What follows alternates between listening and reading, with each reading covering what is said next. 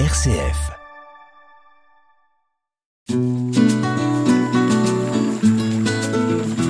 Laudato Si, déjà demain, sur une RCF Belgique.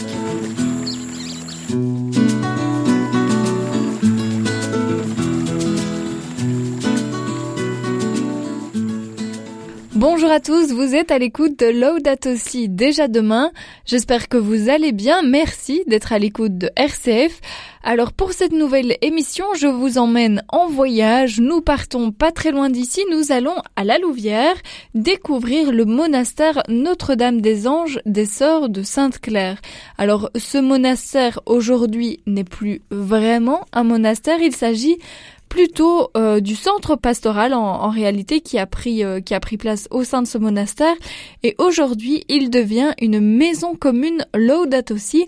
Nous allons donc euh, découvrir ce que cela signifie et visiter les lieux en compagnie du père Joseph Dermot. C'est d'ici qu'on commence et on se trouve sur une chaussée très importante comme on voit en ligne droite. C'est la chaussée qu'on appelle charbonnière elle était une, un axe important pour euh, transporter le charbon et tout le reste d'ailleurs. Hein. Et là, nous avons la rue qui descend vers le canal, le canal historique du centre, et qui a été construit pour le transport euh, des marchandises. Et il y a quatre vieux ascenseurs qui ont été restaurés d'ailleurs et maintenant, il y a eu la construction du nouveau canal. Alors ici, il n'y avait rien. Il y avait une maison ou l'autre, un, un, une petite entrée, je crois, du parc de Bock, le céramiste. À la fin de sa vie, il a décidé de faire une œuvre importante, c'est-à-dire construire un monastère pour le salut de son âme, d'abord pour qu'on prie pour lui, euh, pour qu'il aille droit au ciel, mais aussi pour accueillir les pauvres, hein, parce qu'il sentait que la population était quand même euh, très pauvre et qu'il fallait demander à des religieuses d'un peu veiller à un bon accueil de, ces, de tous ces pauvres, pas uniquement euh, matériellement, mais aussi spirituellement et aussi psychologiquement. Hein. On va en parler quand on sera près du Tour un tout nouveau monastère euh, inauguré en 1925 euh, qui est la partie grise là à l'arrière. Devant ici vous avez un bâtiment euh, de deux étages. C'était plutôt pour les sœurs externes, les sœurs tourières. Parce que les sœurs cloîtrées dans un monastère de Clarisse n'avait pas de contact avec l'extérieur, sauf par le tour hein, que l'on verra. Alors nous avons euh, occupé un peu le monastère ici en, en, faisant un centre pastoral. Il y a maintenant dix ans, comme il est indiqué là, centre pastoral monastère inauguré pour les 50 ans de l'ouverture du concile le 11 octobre 2012 mais nous sommes en 2022, donc c'est juste au mois d'octobre. Euh, ce centre pastoral aura 10 ans et il n'occupe que le devant du monastère.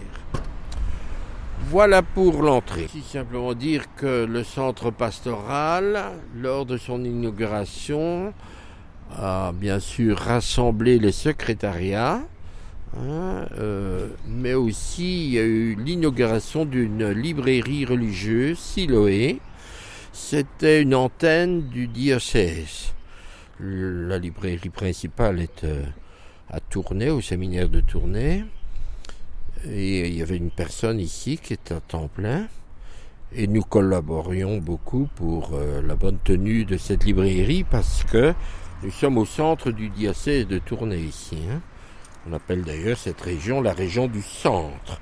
On va rentrer, on va voir ce qu'on appelle l'allée franciscaine, qui est marquée par la croix franciscaine, la croix de Saint-Damien.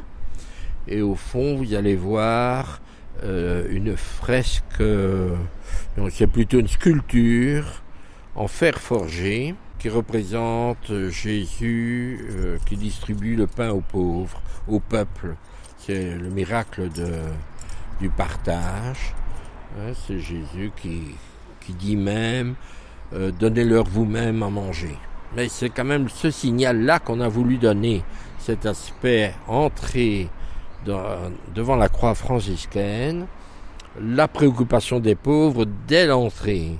Et puis aussi la dimension spirituelle, c'est Jésus qui nous invite à donner nous-mêmes à manger aux gens. Ça, c'est une sœur franciscaine euh, qui a bien veillé à la transition entre les dernières sœurs blanches, même franciscaines, et qui a accueilli des sœurs africaines. Et c'est grâce à elle qu'il y a quatre sœurs africaines qui sont venues, franciscaines, rwandaises et euh, congolaises. Maintenant, il y a eu encore des changements. Il y en a une qui est retournée. Il y en a deux autres qui s'occupent de plusieurs plus âgées ici. Et la dernière vient de quitter, malheureusement, euh, ces temps-ci. C'est presque impossible de trouver euh, une nouvelle communauté de sœurs. On doit envisager soit des sœurs qui, euh, où il y a une vitalité dans quelque part en France ou en Belgique, ou bien des communautés nouvelles. Ça, ça ouvre la perspective. Alors ce bâtiment du monastère a été construit en 1920 et inauguré en 1925. Il contenait un cloître, une chapelle, un oratoire, tous les services autour du cloître, mais depuis 30 ans, il a été racheté. En effet, les dernières sœurs euh, tourières ont disparu il y a déjà de nombreuses années et les cinq dernières sœurs claristes euh, sont parties en 1993. Alors trois ASBL sont abritées au sein de ce monastère, Utopie pour la gestion du monastère et de tous les services, l'abri pour accueillir les sans-abri et Osiris, une ONG pour le soutien de projets dans le tiers-monde avec une dimension internationale. Il accueille une école de devoirs, une banque alimentaire déjà depuis 1989, mais aussi un espèce de vestiaire où des personnes peuvent venir choisir des vêtements. Il y a aussi des objets, c'est-à-dire de la vaisselle par exemple. Enfin voilà, il y a plein de dons qui sont adressés au monastère ou alors il vide les maisons pour ensuite pouvoir redonner tous ces objets aux personnes dans le besoin. C'est un, un vrai centre où il y a du mouvement, de la vie. Il n'y arrête pas d'avoir plein de passages. On vous laisse donc le découvrir une fois encore en compagnie de Joseph Der voilà le paradis où les personnes qui viennent chercher des colis alimentaires le lundi et le jeudi aussi envahissent le paradis, comme je dis, tellement il y a du monde. Et puis il y a l'église. Auparavant, ceci s'appelait la chapelle publique. Mais pour ne pas confondre avec la chapelle intérieure, on a donc pris l'habitude d'appeler ça l'église et le paradis. Et plus loin, la chapelle intérieure s'appelle l'oratoire. Le paradis, ben, il est toujours fréquenté, depuis toujours, par beaucoup de personnes qui viennent pour allumer une bougie. Tantôt, on a dit qu'il n'y avait plus de bougie, ben voilà. Au moment de la création de ce monastère, c'était la période où il y avait une dévotion extraordinaire en Notre-Dame de Grâce. Et encore beaucoup de personnes viennent s'incliner ici devant Notre-Dame de Grâce. Ici, on va rentrer dans le monastère. Alors, le tour est encombré, comme toujours. Donc, euh, quand euh, une personne extérieure venait voir une sœur cloîtrée, ils aimaient bien de parler à une sœur cloîtrée, hein, parce que c'était une manière de se confier à quelqu'un ben, qui n'allait pas le raconter en dehors, hein, qu'il gardait dans son cœur, dans sa vie cloîtrée principalement consacré à la prière. Et donc c'était très important, ça allait dire, euh, euh, demander de la prière aux sœurs cloîtrées, c'était ce qu'il y a de mieux. Hein. Et donc une sœur externe, qu'on appelle sœur tourière, parce qu'elle s'occupait de ce tour, euh, venait disant, Madame, vous pouvez venir, voilà, on va ouvrir la petite trappe ici, et voilà, vous pouvez parler là à la sœur, la sœur euh, cloîtrée. Et alors, vous avez pris avec vous des œufs pour offrir à, Sainte-Claire. Eh ben, elle tourne le tour, et alors elle dépose les œufs ici pour Sainte-Claire. Et c'était souvent pour avoir du beau temps. Euh, pour le mariage de la fille ou la communion des enfants, hein, euh, si vous voulez bien prier à cette intention-là, en fait, c'était confier la famille à la sœur, hein, et que tout se passe bien en, en fête de famille aussi. Et donc, en même temps, vous avez apporté un pain pour les pauvres, ben c'est très bien, vous pouvez déposer le pain ici en bas. Et elle tournait le tour, et elle le mettait, et ah, dès qu'il y a la petite croix, la sœur le mettait de l'autre côté. Donc on ne voyait pas et on ne savait pas passer euh, le contact. La personne suivante hein, que j'ai accueillie va venir pour prier aussi pour la santé de sa santé ou la santé des, des membres de la famille. Ben voilà, vient, et puis il peut parler aussi. Et il y a eu ici des personnes qui se sont confiées pour euh, des, des enjeux extraordinaires dans la famille. Par exemple, la naissance d'un bébé, euh, le papa ne voulait pas le garder parce qu'il en avait déjà assez.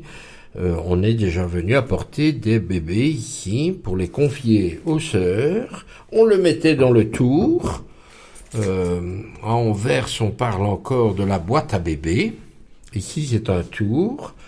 Et la sœur rentrait dans sa communauté avec le bébé entre les mains. Elle était super contente. Et, mais la nuit, ça ne s'est pas bien passé. Hein. Toute la communauté n'a pas dormi parce que le bébé pleurait. Et le lendemain, dès qu'il voyait arriver des personnes qu'elle connaissait bien, elle disait, mais vous, vous êtes une bonne maman, hein, vous avez eu un bébé il n'y a pas longtemps, est-ce que vous voulez pas nourrir ce bébé euh, le, ouais, J'en avais trois, mais un quatrième, c'est possible. On vous donnera un peu plus de lait, un peu plus de, nourriture. Hein, et donc voilà. La personne partait, avait confié un bébé aux sœurs, dans la grande confiance, évidemment. Hein. Pour euh, le, les yeux, je dois dire aussi que ce n'était pas que pour euh, offrir à Sainte-Claire ou bien pour avoir du beau temps, c'était aussi leur nourriture principale aux sœurs. Elles ne mangeaient que des, des légumes, des fruits et des œufs. Donc elles ne mangeaient pas de viande. Parfois du poisson, mais ça c'était très rare. Et c'était la, la sœur externe qui la sœur tourière qui allait chercher en ville du poisson. Hein. Mais ça c'était pour parce qu'ils étaient fragiles ou malades ou voilà. Au début, ben, les sœurs recevaient et donnaient, tandis que maintenant c'est devenu un peu plus important, quoi. Mais c'est toujours la même chose. On reçoit des produits de la communauté européenne, par exemple, on fait une petite exposition ici parce qu'ils peuvent choisir. Chaque famille est accueillie individuellement et personnellement. Ils peuvent choisir des produits euh, euh, de conservation plutôt longue et ils vont recevoir aussi des produits frais. Ça, c'est les surplus des grandes surfaces souvent. Et c'est comme ça qu'on a un camion frigo pour transporter ces marchandises un peu fragiles collaboration entre Utopie et Saint-Vincent-de-Paul. On a pu acheter ce camion frigo d'occasion. Malheureusement, on n'a pas eu beaucoup de chance et ce camion est mort maintenant. Alors, on doit vraiment faire de grandes opérations pour retrouver un camion frigo d'occasion qu'on est prêt à payer d'ailleurs. Hein. Euh, le problème n'est pas là et il est urgent parce qu'on va rentrer dans la période de canicule. Hein.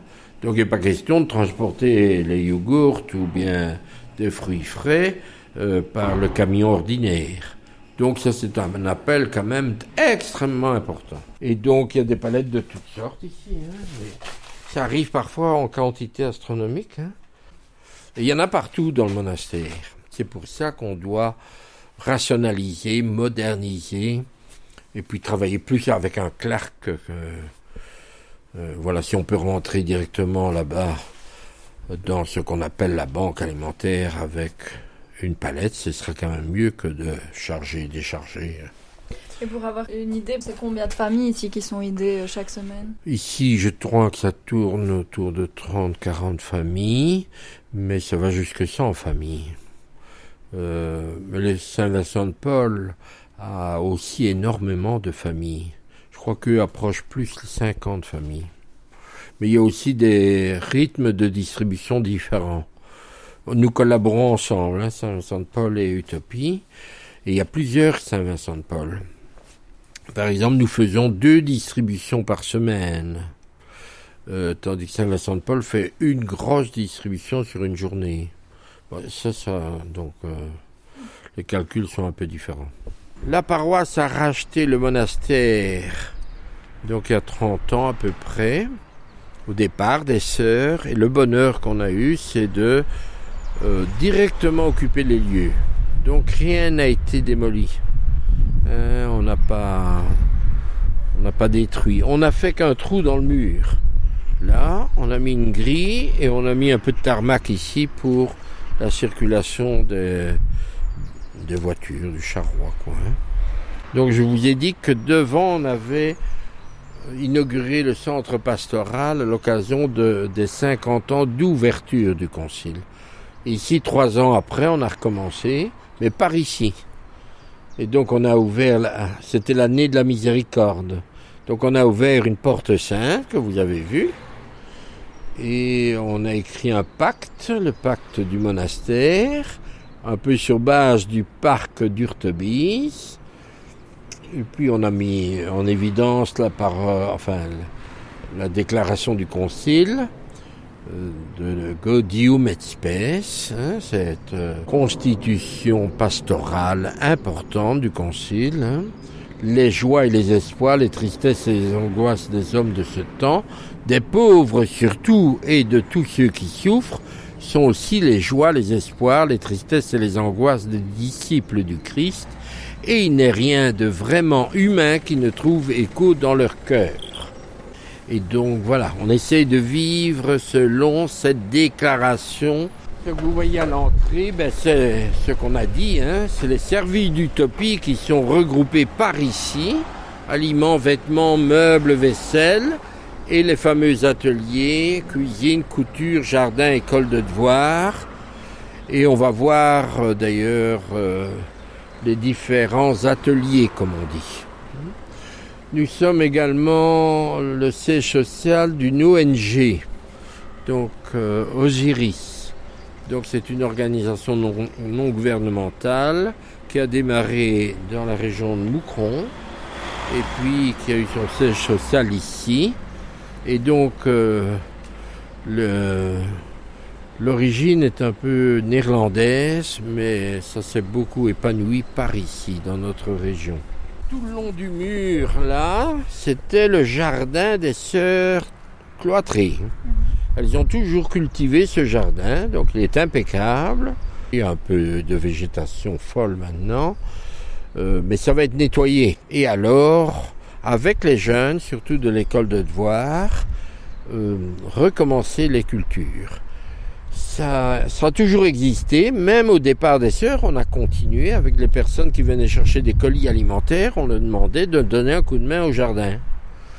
Et ils pouvaient prendre alors les légumes qu'ils voulaient. Et ici, il y avait plein d'arbres fruitiers. Mais on avait là-bas une rangée de sapins qui avaient une maladie aussi. Hein. et donc, on a dû enlever toute cette rangée de sapins. Donc, on a tout, tout enlevé. Mais comme vous avez déjà entendu, de l'autre côté, on a déjà commencé à planter. Et donc, mon rêve, c'est évidemment qu'on puisse remettre euh, une rangée de, pommiers, de poires, et surtout des petits fruits aussi. Et aussi qu'on veille un peu à l'entretien de tout ce qui est euh, plantes ornementales ou bien des, plantes un peu persistantes. Quoi, hein. Évidemment, il faut les entretenir. Quoi, hein. Comme là, ça n'a pas été entretenu, mais ça va venir. On va maintenant passer dans les ateliers. Voilà, donc ici, il y a un groupe de, dames euh, qui forment équipe et euh, avec une animatrice et avec des responsables de différents secteurs. Et donc c'est tous les vêtements, vous voyez un peu par ici. Ils donnent encore des vêtements chauds d'hiver. Et puis il y aura la transhumance. Hein, C'est-à-dire qu'on va donner le maximum de vêtements d'hiver pour qu'on ne doive pas tous les monter. Hein, parce qu'après, euh, en montant, on va descendre les bons vêtements d'été qu'on a encore gardés de l'année passée. Comme ça, il y aura toujours un stock de base pour démarrer. Et là-bas, il y a une lessiveuse, un séchoir. Donc, on veille aussi, le mot d'ordre, c'est à donner des vêtements corrects, en bon état, hein, propres, qui sentent bon. Et il y a pour euh, tout, il y a aussi pour les enfants. Les personnes qui viennent peuvent aussi choisir. Voilà. Il y a dans cette salle aussi la charte de l'équipe qui s'appelait Agir pour changer, qui a créé les trois ASBL. Utopie, euh, l'abri, une maison pour les sans-abri, et alors Osiris. Hein? Et alors, tu as une charte autonome pour Osiris, euh, l'ONG, hein, un peu leur euh, orientation, qui maintenant collabore aussi avec Entraide et Fraternité. Au point de départ, c'est une initiative un peu de paroisse de Moucron. Ici, le noviciat. Voilà, donc ça c'est la salle du noviciat. Donc c'est les jeunes filles euh, qui voulait devenir sœur. Et donc, euh, avant, elle formait une communauté un peu à part, quoi. Hein. Elle n'était pas directement dans la communauté des Clarisses. Elle n'était pas dans la communauté des sœurs tourières. Et elle vivait ici des formations pour la prière, pour la liturgie, pour la vie communautaire, etc. On a regroupé un peu ici euh, tous les objets euh, habituels d'une religion. Donc il y a ces vêtements liturgiques et ces vêtements de travail qui sont ici derrière, derrière la porte. Il y a la paillasse, il y a la chaufferette, parce qu'il n'y avait pas de chauffage. Hein. Le chauffage a été mis euh, seulement les dernières années parce que les sœurs étaient déjà plus âgées et, surtout un peu plus fragile. Et donc la mère abbesse a décidé de demander l'installation d'un chauffage central. Et nous en bénéficions encore. Hein? donc euh, voilà, c'était leur livre de prière, leur chapelet, leur petit livre des saints. Euh, voilà, donc euh, tu vois que c'est très modeste. Hein. En fait, elle vivait ici et même les fenêtres étaient opaques. Euh, c'était une cellule où on était seul avec le Seigneur, quoi, dans la prière, et on portait les intentions de la communauté, mais aussi de tous ceux qu'on a rencontrés. En fait, elles avaient aussi de beaux espaces. Hein. Elles passaient pas leur vie dans leur cellule. Hein, donc elles étaient quand même en pleine nature. on a occupé à nettoyer. En fait, les sœurs se mettaient le long du mur, sur le banc, et alors elles avaient ici un pupitre, ici. Et elles mettaient leur livre de prière ici. Donc elles étaient autour, et elles regardaient la messe par euh, la double petite porte là dans le mur. Et donc c'est ici qu'elles vivaient leur rythme de prière, matin, midi, soir, et même plus, les petites heures, les grandes heures. Euh, c'est un haut lieu, hein, pour nous c'était très important. On a eu la chance de le restaurer grâce à des travailleurs ALE, Agence locale pour l'emploi, qui ont fait merveille. Hein.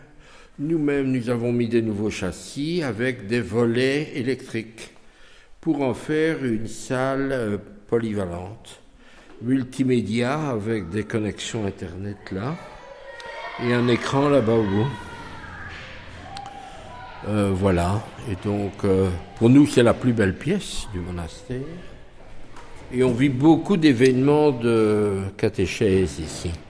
Pas uniquement ici, mais aussi dans le cloître, parce qu'ils voyagent beaucoup. Je crois que j'ai fini pour maintenant. Et nous avons aussi des panneaux photovoltaïques qui est juste au-dessus de nous. D'accord. Ça produit euh, pour tout le, bâtiment quand même Ah bah oui, euh, oui, oui, c'est un apport important. On regrette de ne pas en avoir mis plus, mais on ne voulait pas non plus qu'il soit trop visible. Petite visite amicale, c'est pas une inspection. Bonjour. Bonjour.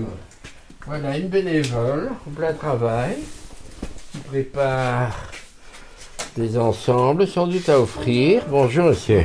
Bonjour. Voilà, c'est d'ici qu'arrivent un peu les objets. Des petits objets. Et c'est là le domaine de triage. Alors, les verres comme ça, les, la vaisselle comme ça, et puis euh, bah, tous les ustensiles de cuisine, hein. les, les thermos. Attention à la tête ici. Et ici vous avez les casseroles, les plats, euh, les couteaux, les fourchettes. euh.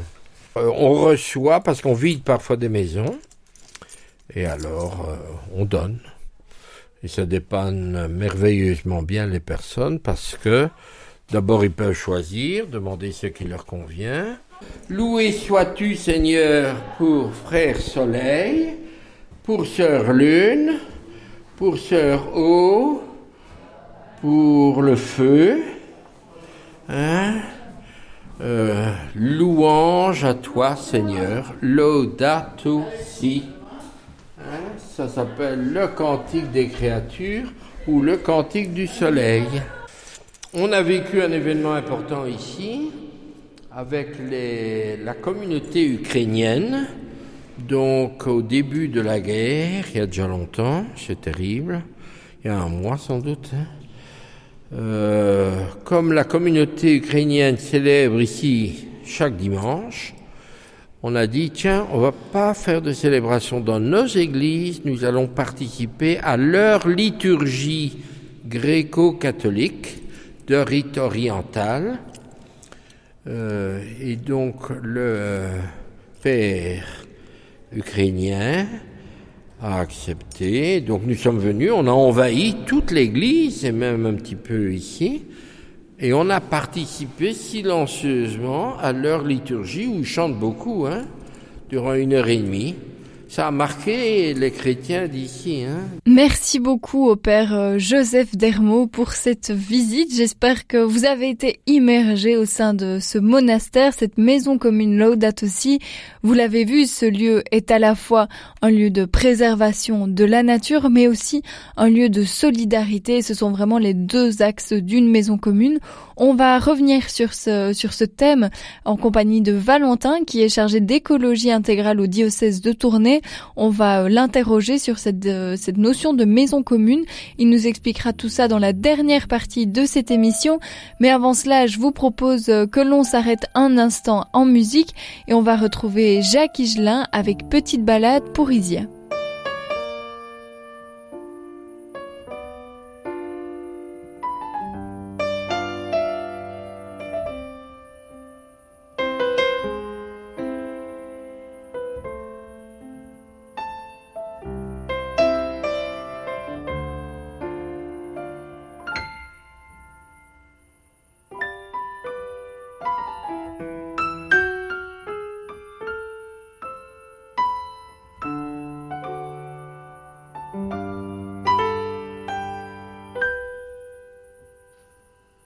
Peut-être ce qui m'a tire en toi, tire en toi,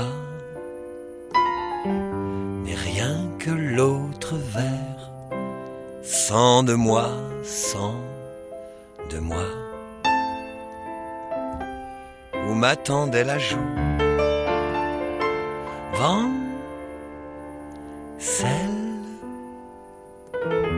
derrière les portes, les portes du ciel.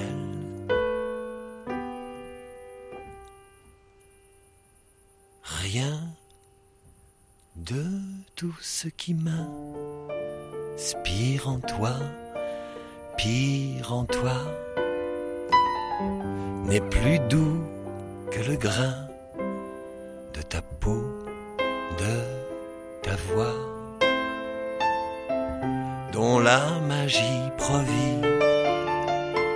dans ciel, m'ensorcelle et m'escorte jusqu'aux portes du ciel.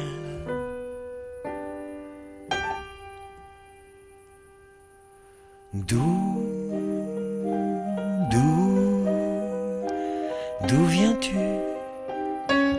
ô ma tendre merveille, mon amour absolu. Bercé par le flot des sortilèges et des rêves étoilés, sous le grand manège en chant.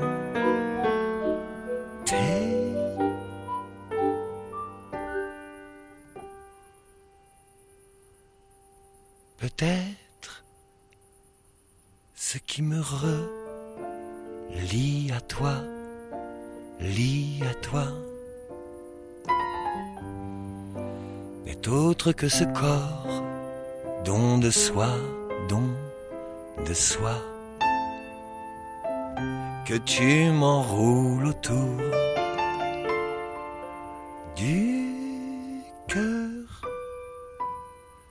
pour l'empêcher de courir, se faire prendre ailleurs.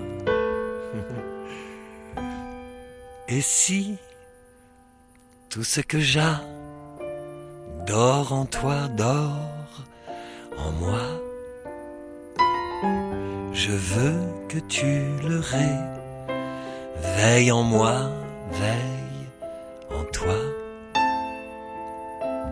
Pour que de la terre au soleil des pluies de nos caresses naissent un bel arc-en-ciel.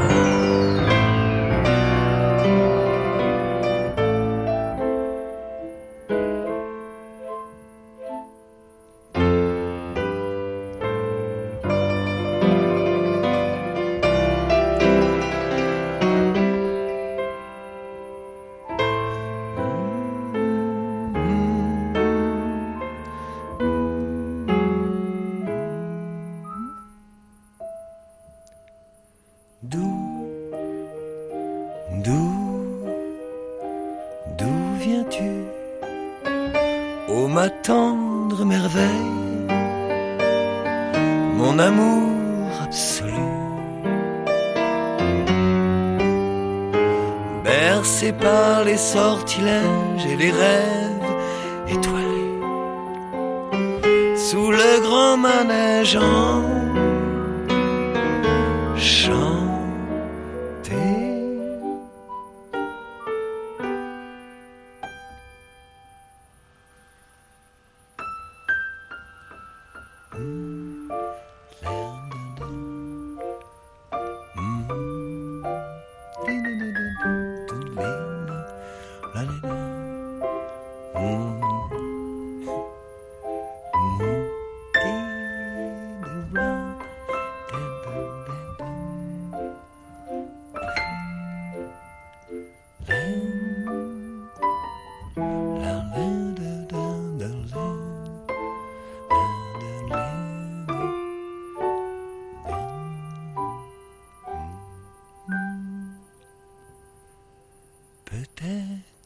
qui m'attire en toi, tire en toi, n'est autre que le sou, rire en moi, rire en toi, du petit esprit ma, lit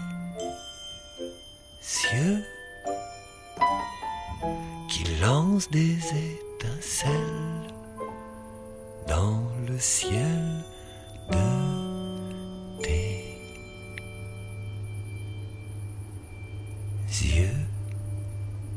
C'est la dernière partie de cette émission Laudato aussi déjà demain. Merci d'être avec nous. Aujourd'hui, on se balade du côté de la Louvière au sein euh, d'un monastère, l'ancien monastère des Clarisses, qui est aujourd'hui, qui abrite aujourd'hui plusieurs ASBL et aussi le centre pastoral, mais c'est aussi une maison commune Laudato Si. Alors Valentin, qui est chargé d'écologie intégrale au diocèse de Tournai, nous explique un peu en quoi ça consiste une maison commune Laudato Si.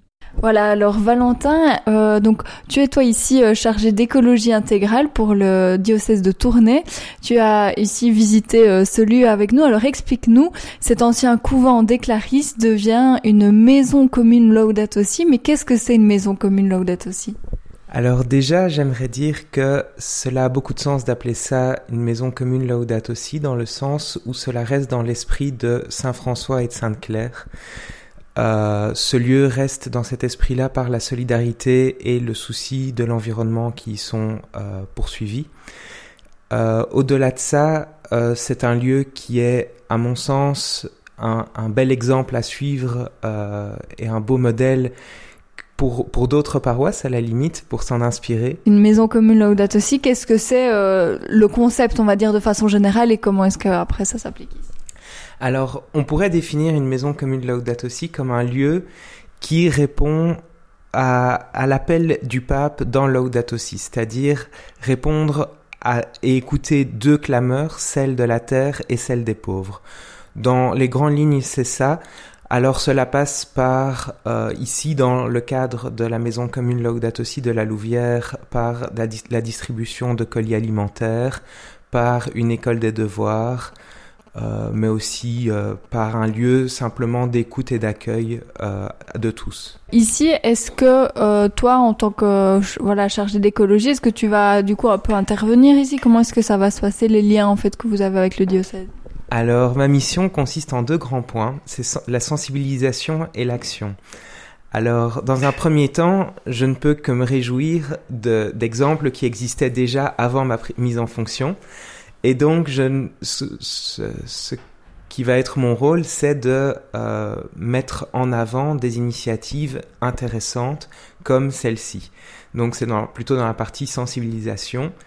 Maintenant, euh, je suis en contact régulier avec le père d'Hermo et donc euh, si l'idée est d'aller encore plus loin et de faire des projets supplémentaires, euh, je peux tout à fait euh, passer dans la partie action pour mettre en place de nouvelles, initiatives. Il y a par exemple euh, l'idée de faire un jardin partagé ou un jardin qui soit utilisé de façon responsable par les personnes impliquées dans ce lieu. Alors on parle de maison commune, cette notion de, se rassembler en ce lieu, on le voit ici, c'est un lieu de rassemblement pour des chrétiens qui viennent ici euh, au sein de la chapelle, mais aussi pour des non-chrétiens qui viennent seulement demander de l'aide ou s'investir bénévolement. Je ne sais pas si tous les bénévoles sont chrétiens, mais en tout cas, on voit vraiment que c'est un lieu de rassemblement. Oui, effectivement, c'est un lieu d'ouverture à tous. C'est un lieu d'ouverture aussi, par exemple, à la communauté ukrainienne qui donne ses messes euh, dans ce lieu, dans un contexte actuel euh, particulier. Ce, lieu permet un accueil des plus démunis, des plus pauvres, euh, un accueil digne qui leur permet de pouvoir euh, avoir de quoi se nourrir, se vêtir et de quoi avoir accès à des droits fondamentaux en réalité. Mais oui, on pense souvent à Laudato aussi comme en termes d'écologie, d'environnement, de tout ce qu'il y a à faire pour la planète, mais un des gros points de Laudato aussi, cette, euh, cette encyclique euh, du pape, c'est aussi cette dimension sociale d'aider et d'accueillir l'autre. Exactement, cette encyclique s'inscrit réellement dans la doctrine sociale de l'Église en y ajoutant ce point effectivement de protection de la création, mais euh, il est certain que le pape nous, nous conseille dans Laudato aussi de, de, vraiment faire attention aux plus pauvres. Alors dis-nous, c'est le moment aussi peut-être pour les auditeurs de te rencontrer, de voir un peu ta mission. Ça fait maintenant quelques mois que tu es arrivé au sein du diocèse de Tournai.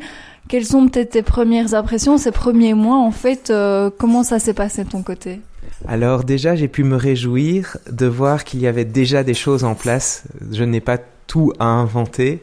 Euh, je peux même me baser sur des choses très concrètes. Et ça, c'est déjà une première joie dans, dans ma mission, c'est de me dire, en partant de ce qui existe, comment faire encore mieux. Voilà, ça c'est un peu ma, mon objectif. Alors, euh, j'aimerais bien, ça c'est un peu un de mes projets, qu'il y ait des groupes euh, Laudato aussi, des groupes qui se réunissent pour discuter autour de Laudato aussi et pour après, dans un second temps, agir euh, autour de l'esprit de cette encyclique. Donc euh, voilà, si ça peut servir, si l'interview peut servir pour faire un, un appel à, à, ces, à, ces, à, des personnes intéressées de faire ces groupes Laudato aussi, ce serait une excellente opportunité, je dois mhm. dire. Tu nous as parlé de, de groupes Laudato aussi, c'est la première partie, on va dire, sensibilisation dont tu parlais. Ensuite, tu disais que ton travail consistait aussi à passer à l'action. C'est peut-être encore un peu tôt, là, tu, ça fait quelques mois. Est-ce qu'il y a déjà des projets plus concrets, je dirais, qui, voilà, comme peut-être celui-ci, ici, euh, où on est à la Louvière? Alors là, j'invite aussi les, les, différentes paroisses à mettre en place des jardins partagés. Alors je me suis dit que c'était le bon, la bonne méthode en tout cas pour s'approcher de Laudato aussi, parce que dans un premier temps, on se reconnecte à la terre, on se, on se rapproche de, de, choses essentielles dont on a perdu parfois le, le, le contact. Et euh, l'idée est dans un jardin partagé d'avoir un lieu multigénérationnel un lieu où on fait une agriculture responsable pour retrouver euh, la qualité de, fruits ou de légumes, mais aussi de trouver un lieu voilà de convivialité dans, dans lequel des gens peuvent se rencontrer.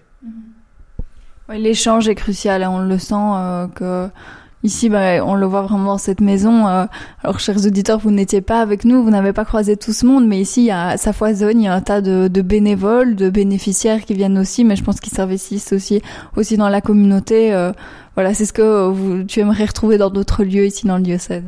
Exactement, c'est un peu un appel en espérant que d'autres se sentent euh, investis de cette, de cette mission, de cette idée de, de faire, ou de rêver en tout cas, à de nouveaux lieux qui pourraient s'inspirer de, de, cette maison commune Laudato aussi. Mais écoute, merci. Euh, Peut-être pour nos auditeurs, euh, je ne sais pas s'il y a un endroit où ils peuvent te, te contacter pour justement ces, ces groupes Laudato aussi. Alors oui, exactement. Il y a moyen de me contacter euh, à l'adresse mail écologie.intégrale@évêché-tournai.be. Et euh, de toute façon, sur, les, sur le site internet de, de l'évêché, il est possible de me contacter. Et j'invite tout à chacun qui a envie de mettre une initiative euh, d'écologie intégrale en place dans sa paroisse à me contacter effectivement pour pouvoir y réfléchir ensemble. Parce que c'est vrai que seul on peut aller plus vite, mais je pense qu'ensemble on peut aller plus loin. C'est la fin de cette interview et de cette émission de façon générale. J'espère que vous avez passé un très bon moment avec nous sur une RCF. Je vous dis à la semaine prochaine pour de nouveaux contenus sur l'encyclique Laudato Si. Bonne journée. Laudato Si, déjà demain sur une RCF Belgique.